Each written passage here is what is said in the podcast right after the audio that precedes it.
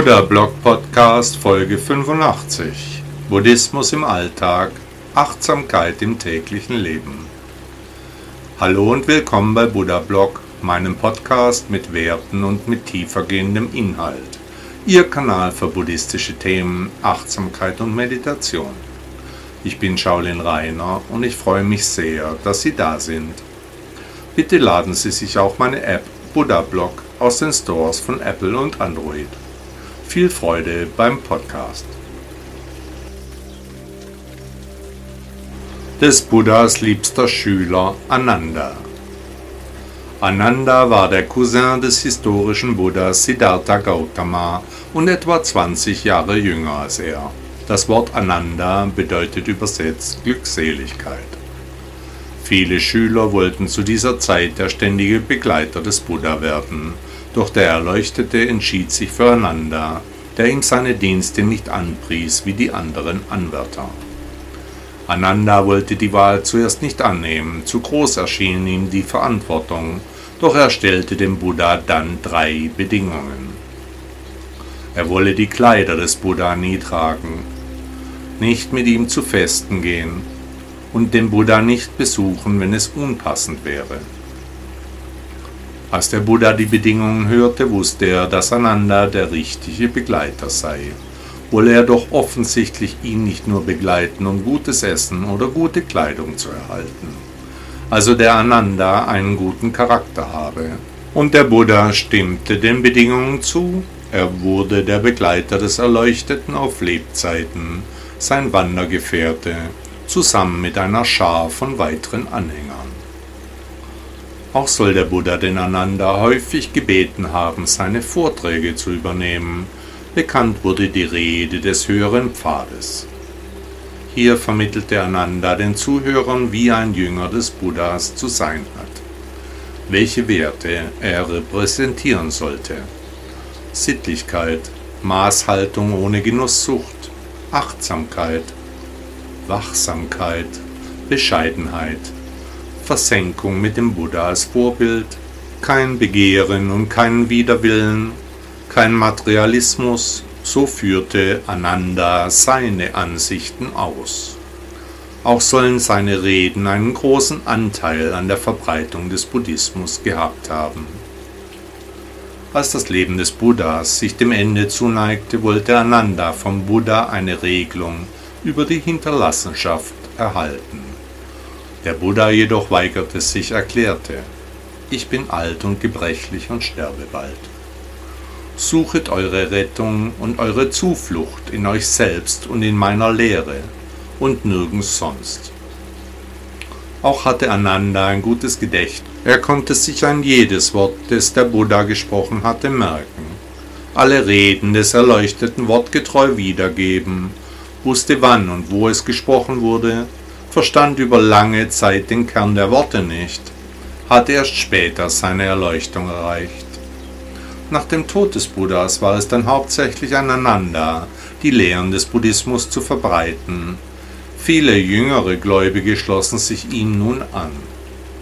Von allen Mitgliedern der Gemeinschaft wurde Ananda respektiert, er war höflich, liebenswürdig, gebildet, sprach nie schlecht über Menschen. Nach einer Zurückweisung durch einen anderen Schüler des Buddha jedoch erreichte Ananda in kurzer Zeit seine Erleuchtung. Und sein Äußeres ähnelte nun dem verstorbenen Buddha noch mehr. Sie waren ja Cousins. Viele Menschen dachten beim Anblick des Anandas, der Buddha sei von den Toten auferstanden. Andere dachten, Ananda sei zum Buddha geworden. Wegen dieser Ähnlichkeit konnte Ananda jetzt noch besser die Lehren des Buddhas vermitteln. Auf dem ersten buddhistischen Konzil bei Rajgaha wurde der Ananda auserwählt, alle Aussprüche und Lehrreden Buddhas vorzutragen, da er als Begleiter die meisten Äußerungen selbst mit angehört hatte. So verdankt die Nachwelt dem Ananda die Überlieferung der Worte des Buddhas. Er soll als Heiliger am Konzil teilgenommen haben. Im hohen Alter kannte Ananda, dass die Menschen den Lehren des Buddhas nicht wirklich folgten, sie kleinlich und nicht bei der Sache waren. Über Ananda gibt es viele Legenden, die über die Zeit mystisch erscheinen. So wurde er an dem Tag der Erleuchtung des Buddhas geboren. Er erreichte ein Alter von 120 Jahren und er soll auf einem Boot in der Mitte des Ganges verstorben sein. Sein Körper wurde in zwei Teile geteilt und den Menschen im Süden und im Norden überlassen, so dass im ganzen Land religiöse Bauten auf seinen sterblichen Überresten errichtet worden konnten. Die Werte des Ananda leben weiter, sind uns ein Ansporn. Jeder von uns ist ein Gott, wir müssen unser Bewusstsein öffnen, um unsere eigenen Weisheiten zu lauschen. Der deutsche Philosoph Arthur Schopenhauer sagte einmal, alles, was im Christentum Wahres findet, findet sich auch in Brahmanismus und Buddhismus.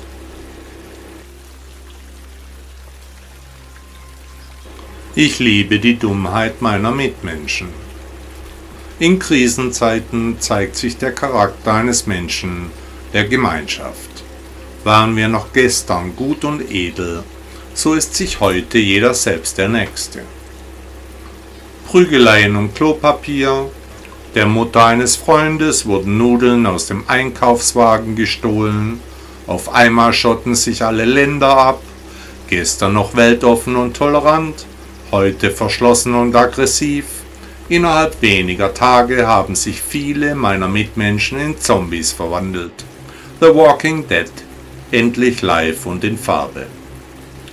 So ganz verstehen kann ich die Haltung mancher Zombies, ehemals Mitmenschen nicht. Müssen wir doch alle sterben, also warum diese Unmenschlichkeit? Von Buddha scheint der Satz zu stammen, in der Gesellschaft vergessen viele das Wichtigste, die Menschlichkeit. Nicht stärker, weiter, höher, sondern menschlicher, bewusster, mit Anstand sollte sich der Mensch in schweren Zeiten verhalten. Von Gandhi stammt der Ausspruch, du und ich sind eins. Ich kann dir nicht wehtun, ohne mich selbst zu verletzen. Jetzt sind Begriffe wie Zusammenhalt, Hilfe, Verständnis und Mitgefühl die Werte, die es gilt zu leben. In guten wie in schlechten Zeiten heißt es bei der Hochzeit. Werte und Ideale in guten Zeiten zu predigen, das ist ganz einfach. Aber in einer schweren Phase da zeigt sich der Charakter. Und glauben Sie mir, diese Krise geht vorüber, die miserable Persönlichkeit aber bleibt. Ein Mensch fühlt sich wie verwandelt, sobald man menschlich ihn behandelt. In schweren Momenten können die Worte des erleuchteten Buddhas vielleicht Trost spenden. Seine Lehre baut auf Menschlichkeit auf. Nutzen Sie diese Krise und die nächste und lassen Sie sich von den Aussagen des heiligen Mannes inspirieren. Bringen Sie über sein Vorbild Ruhe und eine stabile Mitte in Ihr Leben. Überdenken Sie den Umgang mit den Menschen, die Ihnen nahestehen. Gehen Sie in sich. Eine kollektive Hysterie gegenüber den Gefahren des Lebens ist kontraproduktiv. Das Leben ist lebensgefährlich. Wir können alle jederzeit den letzten Atemzug machen. Morgen ist nicht heute. Was kommt, ist ungewiss. Aber wie wir leben, das können wir bestimmen. Daran können wir uns messen lassen. Der von mir so sehr verehrte Albert Einstein sagte, zwei Dinge sind unendlich, das Universum und die menschliche Dummheit. Aber beim Universum bin ich mir nicht ganz sicher. Und Konfuzius sagte, Dummheit ist nicht wenig Wissen, auch nicht wenig wissen wollen. Dummheit ist zu glauben, genug zu wissen. Ich jedenfalls liebe die Dummheit meiner Mitmenschen. Der ehemalige deutsche Bundespräsident Roman Herzog sagte einmal, es gibt auch ein Grundrecht auf Dummheit.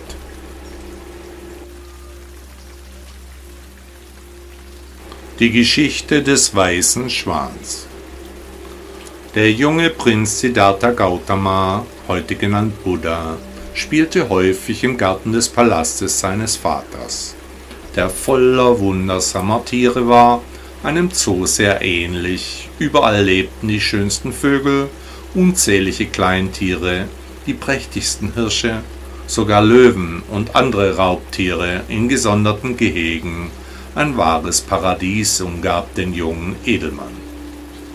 Oft saß er am Ufer eines zauberhaften Sees, schaute auf das Wasser, leise und ruhig. Die Tiere kamen auch zu ihm, wurden zutraulich, schlossen Freundschaft mit dem edlen jungen Mann. Auch Schwäne nisteten im Park, ganz besonders ein glänzend weißes Paar hatte es ihm angetan. Er begann, das Paar im Auge zu behalten, wollte alles über sie wissen, ihre Küken sehen, er hatte sich in die Schwäne verliebt. An einem schönen Tag saß er wieder am See, wartete auf seine Schwäne, als er ein Geraschel im Himmel hörte, als er nach oben blickte, stürzte ein Schwan zu Boden. Er näherte sich dem Schwan, in einem Flügel steckte ein Pfeil. Sofort kümmerte sich Buddha um das Tier, besorgt zog er den Pfeil heraus, verband die Wunde, streichelte den Schwan, herzte den Vogel. Als er zur Seite blickte, sah er seinen Cousin Devadatta mit einem Bogen auf ihn zulaufen. Er rief, der Schwan gehört mir, ich habe ihn geschossen. Siddhartha entgegnete ihm, nein, das ist mein Schwan, ich muss ihm helfen. Streit brach aus zwischen den ungleichen Verwandten, die Kinder liefen zum König, der entscheiden sollte. Der König liebte seinen Sohn, wollte aber nicht ungerecht urteilen, er hörte sich die Geschichte in aller Ruhe an. Devadatta brachte vor, ich habe den Schwan gejagt, er gehört mir, nach dem Gesetz im Königreich.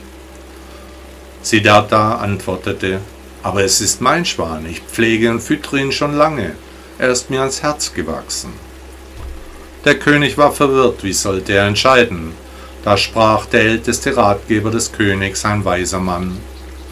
Was würde der Schwan wollen? Will er zu dem Menschen, der ihn verletzt hat, ihn töten wollte, oder will er zu demjenigen, der ihm helfen wollte? Devadatta wurde immer ruhiger es kam ihm in den Sinn, dass auch Tiere Gefühle haben können, Schmerzen spüren, Liebe empfinden. Und er fühlte sich nicht mehr stark und wichtig. Er gab nach. Siddhartha wollte nun, dass der Devadatta sich zusammen mit ihm um das leidende Tier kümmere, um sein Gewissen ins Reine zu bringen. Der Cousin willigte ein. Beide pflegten den Schwan gesund Gemeinsam, als es an der Zeit war, den Vogel wieder in Freiheit zu entlassen, gingen sie zusammen zum See und ließen den Schwan aus dem Käfig. Da hörten die beiden Jungen Lärm um sich, Flügelschlag erfüllte die Luft, der Schwarm der Schwäne ließ sich am See nieder, die anderen Vögel waren für ihren Freund zurückgekommen. Der Schwan der beiden Jungen erhob sich, spreizte seine Schwingen und flog zu seiner Gruppe. Zusammen drehte der Schwarm eine Runde über den See, ganz so, als wollten sie sich bei Siddhartha und Devadatta bedanken und entschwanden am Horizont. Und die Lehre aus der Geschichte? Fehler kann man machen, Einsicht macht nur stärker. Güte und Liebe sind kraftvolle Gefühle, was sein soll, wird kommen. Glück ist manchmal Pech und umgekehrt. Lehre ist Form und Form ist Lehre. Die Kunst der Betrachtung liegt beim Betrachter. Anstand und Ehre sind auch in einer ruhelosen Seele. Freude im Herzen kann auch aus kleinen Dingen entstehen. Der Untatliche hat Frieden. Die himmlische Welt ist ein Mysterium. Der Inder Mahatma Gandhi sagte einmal, die Geschichte lehrt die Menschen, dass die Geschichte die Menschen nichts lehrt. Und der deutsche Dramatiker Bertolt Brecht sagte, jeder möge sein eigener Geschichtsschreiber sein, dann wird er sorgfältiger und anspruchsvoller leben.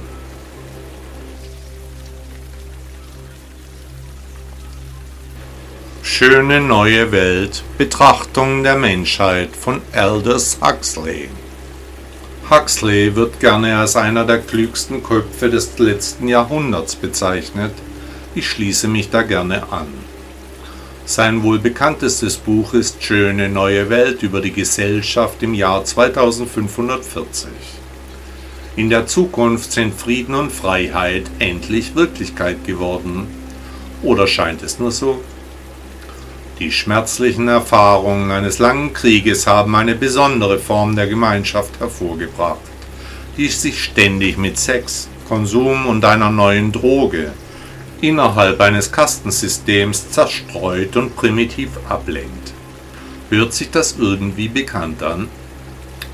Die Welt wird von einer einzigen Regierung gelenkt.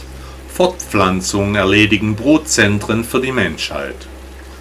Ermutigt zur Promiskuität wurden Ehe und Familie abgeschafft, Menschen werden in gleichbleibender Menge gezüchtet. Ja, Ablenkung, das suchen auch heute die meisten. Egal ob Handy, Facebook, Fernsehen oder Kino, wir lassen uns so gerne berieseln, nur nicht nachdenken. Gerne noch ein paar Bierchen, wenn ich schon die Verniedlichung Chen höre.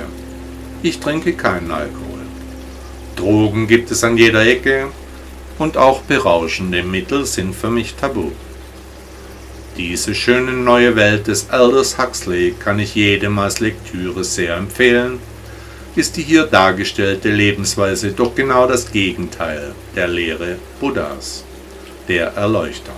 In der Utopie von Huxley wird sich bis zum bitteren Ende vergnügt und von der Wirklichkeit wird abgelenkt. Ist diese Art der Ablenkung nicht zu ähnlich mit der Lebensweise des Menschen im Jahr 2022? Sind die Zukunftsvisionen des Elders Huxley vielleicht schon heute eingetroffen? Und wollen wir wirklich so leben, abgelenkt, zugedröhnt und ferngesteuert, ständig auf der Suche nach dem nächsten Kick? Noch ein bisschen brutaler, etwas perverser. Mehr Zucker, mehr Drinks, stärkere Drogen, weiter, höher, härter, mehr Wumms. Ich jedenfalls will das nicht. Mir gefällt diese schöne neue Welt im Jahr 2022 nicht. Ich empfinde sie als künstlich, als fremd und als schädlich. Der Weg des Buddha, der gefällt mir. Die Geisteshaltung des heiligen Mannes imponiert mir. Ja, jeder soll nach seiner Fasson glücklich werden. Ich sehe die schöne neue Welt des Huxley als keinesfalls utopisch an. Viele haben diese Welt schon jetzt als ihr neues Zuhause angenommen. Ich jedenfalls will dort nicht hin. Nach dem historischen Buddha ist Lehre Form und Form ist Lehre. Der Schweizer Schriftsteller Max Frisch sagte einmal, die Kunst ist der Statthalter der Utopie. Und der irische Schriftsteller Oscar Wilde sagte einmal, Fortschritt ist nur die Verwirklichung von Utopien.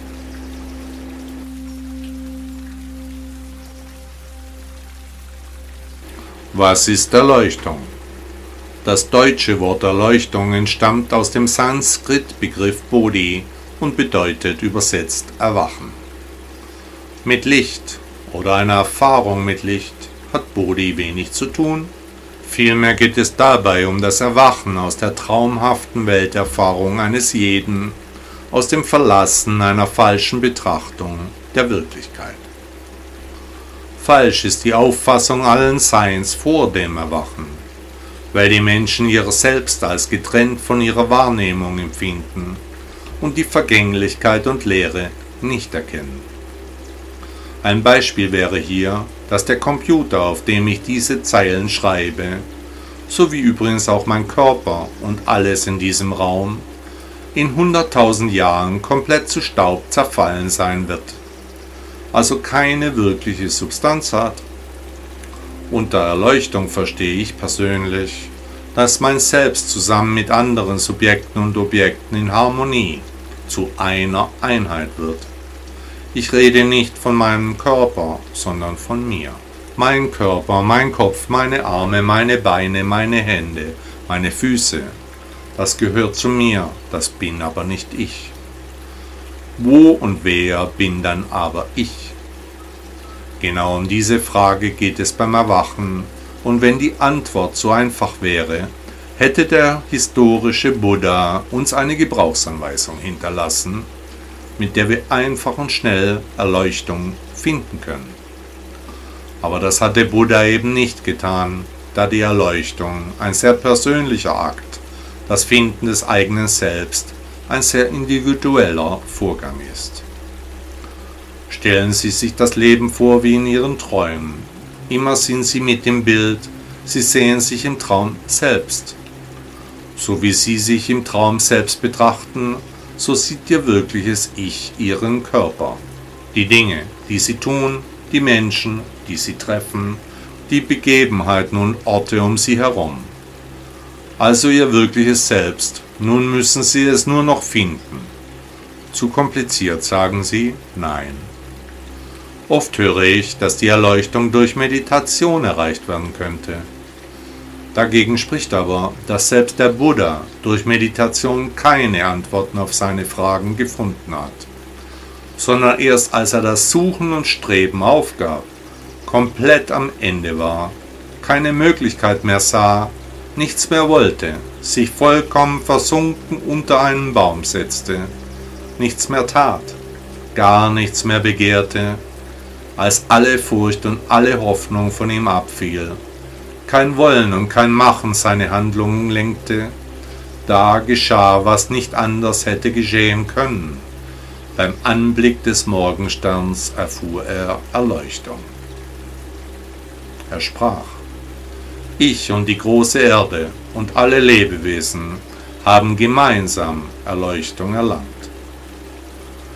Es bedurfte für seine Erleuchtung allerdings eine Grenzerfahrung. Die Lehre war Voraussetzung, das Ende allen Begehrens. Selbst wenn ein Mensch reif ist für das erleuchtete Begreifen, braucht es oft noch einen Anlass zum Durchbruch, eine Art Zündkerze. Dies kann wie etwa beim historischen Buddha das Funkeln des Sterns. Es kann aber auch ein Geräusch, ein Duft oder eine andere Stimulanz sein. Meist ist das Erwachen begleitet von einem harten Realitätswechsel. Die Energien ändern sich wahrnehmbar. Die Persönlichkeit bildet sich neu. Das Ego fällt von einem ab wie ein altes Kleid. Man ist dieselbe Person, aber nicht mehr der Mensch, der man war. Liebe und Frieden breiten sich als Gefühl aus. Man handelt nun nicht mehr aus Egoismus. Man will nicht mehr Recht haben um des Rechthabens willen, man ist mit allem und jedem im Einklang. Man hat alles, man braucht nichts, man erkennt, dass man bisher das ganze Leben verschlafen hat. Wer will erwachen? Wollen Sie Erleuchtung erreichen? Der irische Philosoph O'Donoghue sagte, Schönheit ist die Erleuchtung ihrer Seele. Die Wahrheit über Elefanten. Was ist so groß wie ein Elefant, sieht aus wie ein Elefant, wiegt aber nichts? Richtig, sein Schatten. Unsere Gedanken sind Schatten. Unser Ego malt uns Bilder, gaukelt uns Dinge vor, zeigt uns Filme. Diese können auf den ersten Blick wie echt wirken, sie sind es aber nicht. Wir sehen diese Filme und Bilder, werden überflutet mit Gedanken, aber diese sind ohne Inhalt, es sind Trugbilder, es sind Schatten.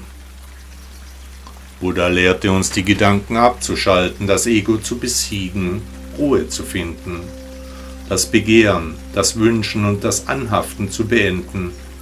Nur so können wir die Reise zur Erleuchtung beginnen. Wir müssen lernen, zwischen dem Elefanten und seinem Schatten zu unterscheiden. Gute Gedanken zu pflegen, schlechte wegzuschieben. Was sind gute, was sind schlechte Gedanken? Gute Gedanken sind aktive Überlegungen, schlechte Gedanken sind vom Ego formulierte Bedenken oder Wunschbilder. So wären zum Beispiel die Planungen für den nächsten Kindergeburtstag gut und wichtig die furchtbaren Vorstellungen unseres Egos, was kann alles schieflaufen, sind falsch und negativ. Der Hauptteil unserer Gedanken stammt nur aus dem Ego. Betrügt sie mich? Liebt er mich noch? Kommen wir über die Runden. Verliere ich meinen Job? Was ist das für Zwicken im Bauch? Bin ich krank? Alles Blödsinn, vom Ego eingespielter Schwachsinn. Unnötig, kontraproduktiv, schädlich. Ein Schatten legt sich aufs Gemüt. Sofort wird die Stimmung düster, wir werden depressiv, melancholisch, unser Leben ist den Launen unseres Egos ausgeliefert. Das Paradies ist nicht anders als ein Geisteszustand, ausschließlich von unserer persönlichen Wahrnehmung abhängig. Himmel und Hölle sind zwei Seiten derselben Medaille. Nur ich bin der Herr über meine Gedanken, ich kann mein Ego bestimmen, die Bilder und die Filme in meinem Kopf aussuchen und steuern, so wie der große Lehrer Buddha es uns vorgelebt hat. Seinen Weg ebenfalls gehen, erwachen, eben diese Bilder und Filme aus unseren Gedanken verbannen. Die Reise zur persönlichen Erleuchtung somit beginnen. Wenn sich schlechte Gedanken in unserem Kopfkino zeigen, müssen wir diese sofort anhalten, uns gedanklich auf die Finger schlagen und an die Stelle der schlechten Gedanken etwas Positives setzen. Hier bietet es sich an, sofort über das persönliche Erwachen nachzudenken, den eigenen Weg zur Freiheit vom Begehren und Wünschen zu fokussieren, jegliches Anhaften zu überprüfen also einen positiven Ersatz für die negativen Empfindungen zu erschaffen. Der Schatten eines Elefanten mag groß sein, es bleibt aber ein Schatten. Er hat keine Substanz, nicht einmal für einen kleinen Moment. Der chinesische Philosoph Lü Buwei sagte einmal, wer einen schönen Schatten werfen kann, achtet nicht auf den Schatten, sondern auf den Körper.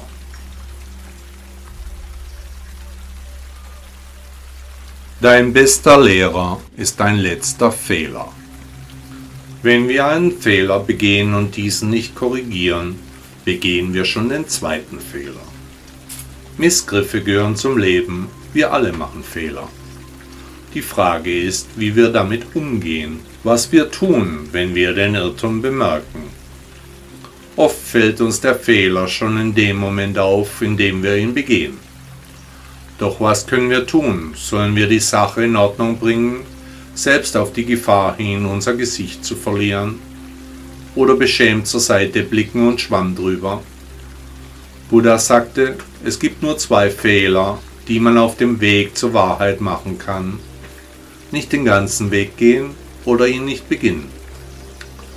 Nach dem historischen großen Mann sollen wir also den Weg in Wirklichkeit gehen das Versehen aus der Welt schaffen. Meine Mutter sagte immer, Sohn, was wahr ist, darfst du sagen. Also sollte ein Buddhist die menschliche Größe haben, über seine Unzulänglichkeiten zu reden, zu seinen Handlungen zu stehen und zu versuchen, diese, wenn möglich, zu korrigieren. Denn nach Buddha kann weich stärker sein als hart. Scham ist ein natürliches Gefühl, Etwa wenn wir etwas falsch gemacht haben, dann schämen wir uns. Aber ist es nicht deutlich besser für uns, wenn wir diesen kurzen Moment der Unsicherheit überwinden, die innere Tugend aufbringen und den Fehler jetzt und gleich in Ordnung bringen? Doch. Denn aus einem Versehen kann schnell eine größere Lüge entstehen. Aus der Unwahrheit erwächst dann Leid für uns und für unsere Umgebung. Der Volksmund sagt, aus der Mücke entsteht ein Elefant. Beispiel. Ich erzähle nicht meiner Frau, dass mich im Büro eine Kollegin anhimmelt. Als sie die Mitarbeiterin mit mir zufällig auf der Straße sieht, denkt sie, ich hätte ein Verhältnis mit ihr. Weil ich am Anfang den Fehler nicht aus der Welt geschafft habe, entsteht ein echtes Problem. Wir alle kennen solche Situationen. Oftmals geht es gut, aber manchmal geht der Schuss nach hinten los. Aus Patzern und Miseren zu lernen bringt uns weiter. Wir wachsen auch an den Fehlern, die wir begehen.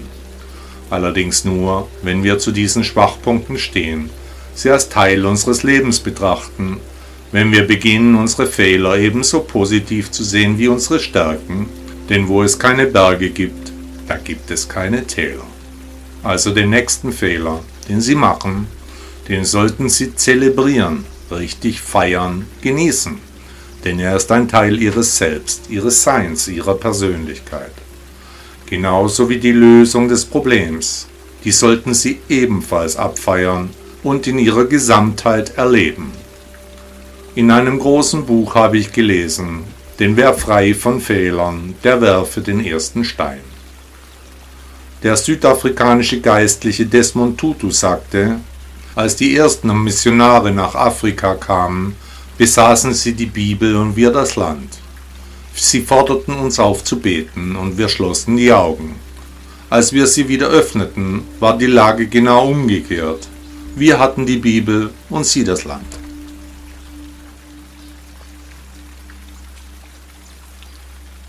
Der Chan-Meister ist wie ein Wecker. Was macht einen guten Chan-Lehrer aus?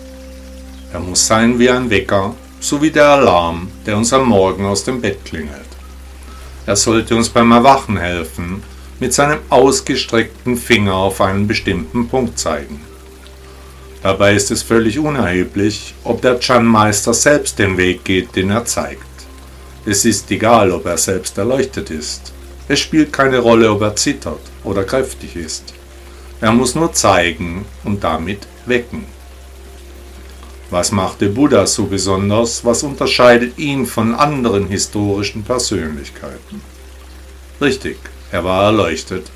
Das machte ihn speziell, deshalb folgen ihm bis heute unzählige Menschen andere Personen auf dem Weg zur Erleuchtung zu begleiten, ihnen zu helfen, die Voraussetzungen zum Erwachen zu erschaffen, sie zu wecken, zu sensibilisieren, ihnen den Weg zu erklären.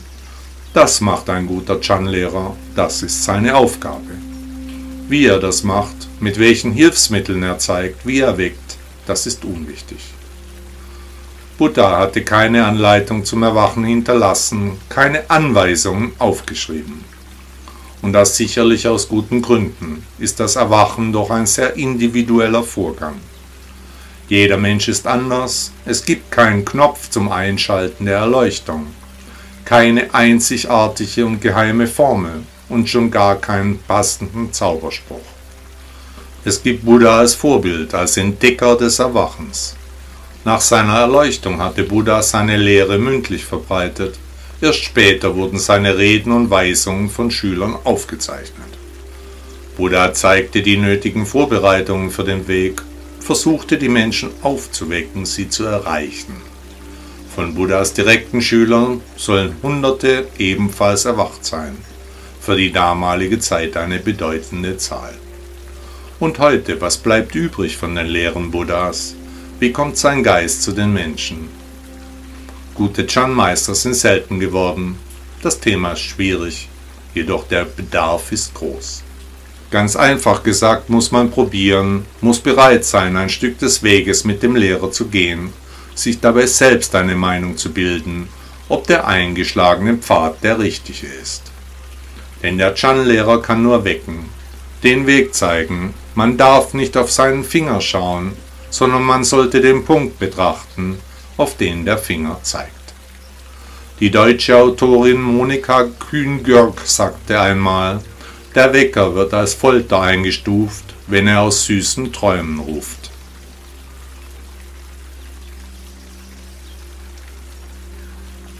Hat Ihnen der Podcast gefallen? Danke, dass Sie Buddha Blog hören. Ist Ihnen aufgefallen, dass hier keine Werbung läuft, dass Sie nicht mit Konsumbotschaften überhäuft werden? Möchten Sie dem Autor dieses Blogs für seine Arbeit mit einer Spende danken? Unterstützen Sie mich, beteiligen Sie sich an den umfangreichen Kosten dieser Publikation.